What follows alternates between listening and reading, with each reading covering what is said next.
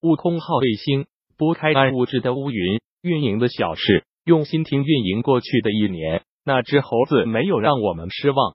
春节后，记者来到中国科学院紫金山天文台，该台副台长、暗物质粒子探测卫星首席科学家常进开门见山的说：“当全国上下都在庆祝新春佳节时，天上那只猴子依旧奔跑在五百公里高的太阳同步轨道上，忙忙碌碌。”截至二零一八年年底，中国科学院紫金山天文台研制的我国第一颗暗物质粒子探测卫星“悟空号”已绕地球飞行了一万六千五百九十七圈，探测宇宙射线粒子五十五亿个。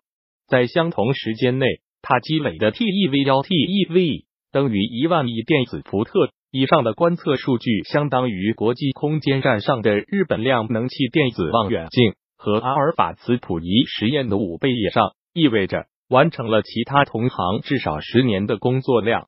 基于这些数据，科研人员成功获取了目前国际上精度最高的电子宇宙射线探测结果。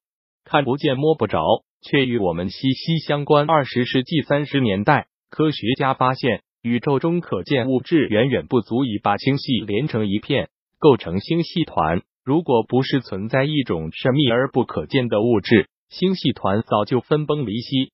科学家把这种看不见的神秘物质称为暗物质。到了二十世纪七十年代，多种天文观测结果都暗示着暗物质的存在，但直到现在还没有确切的暗物质信号被探测到。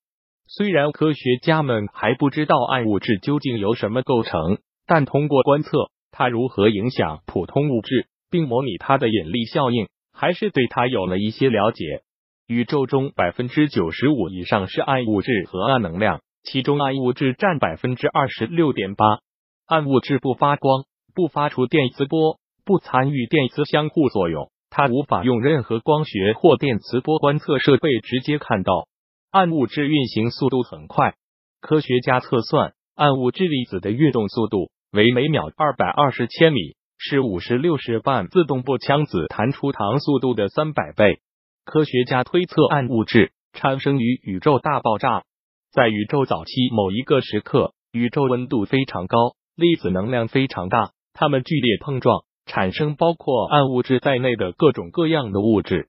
宇宙的结构也与暗物质有关，它是促使宇宙中的普通物质在自身引力下形成特定结构的重要推手。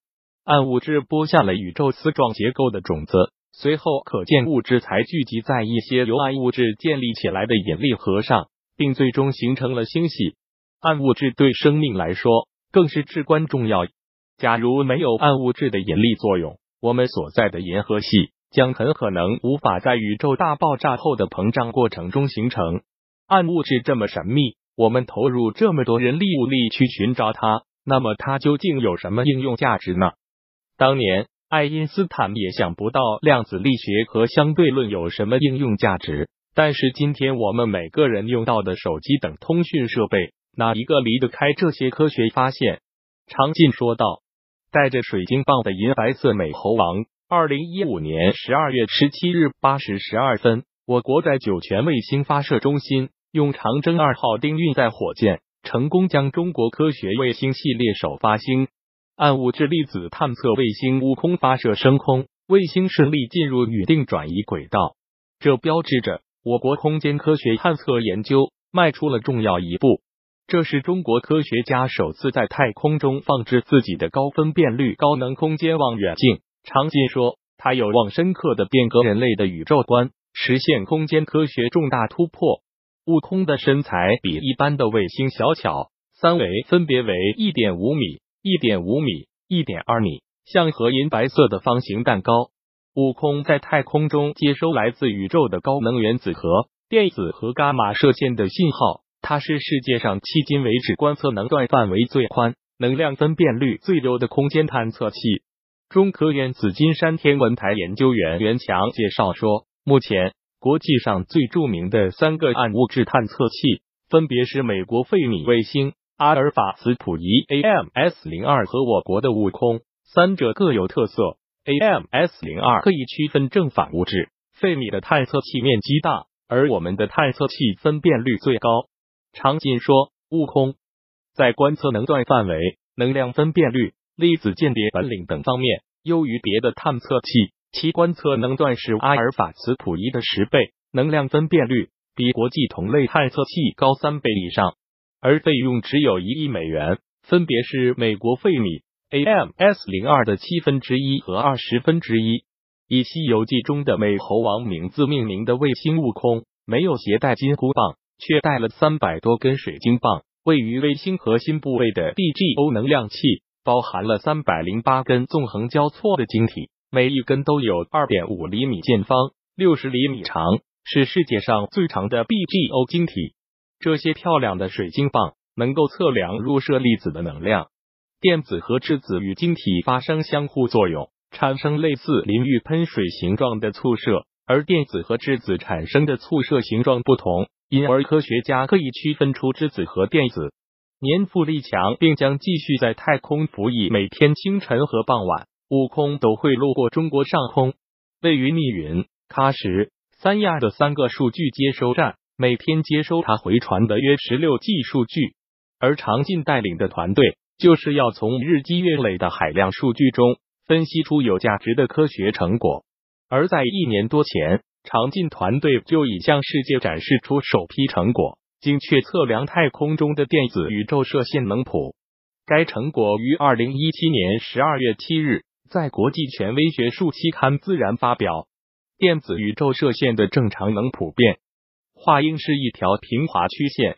根据悟空积累的观测数据。科学家们发现，在零点九万亿电子伏特处，电子能谱呈现出明显的拐折，并且有初步迹象表明，在一点四万亿电子伏特的超高能段呈现出异常波动，反映在图上是一个尖峰。这些结构只有在观测精度达到最好的情况下才能被看到。幸运的是，悟空做到了。电子能谱在零点九万亿电子伏特处的拐折，具有重要的天体物理意义。它反映出宇宙中高能电子辐射源的典型加速能力，并且可以对部分暗物质理论模型给出很强的约束。一点四万亿电子伏特处的异常波动则显得更引人关注。不过，根据现有数据量和理论模型，还无法断定这一现象是否就是暗物质踪迹。袁强告诉记者，探测暗物质的方式主要分为三类：一是对撞机探测。主要由欧洲核子中心的大型强子对撞机。二是，在地下进行的直接探测。我国在四川锦屏山地下实验室中正在开展相关实验。三是间接探测，主要在空间进行。悟空卫星就是采用第三种方式。物理学家们认为，暗物质粒子碰撞后会产生高能粒子，如伽马射线、正负电子、正反质子、中微子等。暗物质卫星就是精确探测这些粒子，通过其能谱、空间分布来寻找暗物质粒子存在的证据。悟空设计寿命为三年，目前已经到期，但它看起来依旧年富力强。经过评估，我们认为悟空还可以继续在太空服役。现在已经被批准延长两年工作时间。袁强说道。更多精彩内容，敬请关注公众号运营的小事互联网整合营销服务 www union one six six top。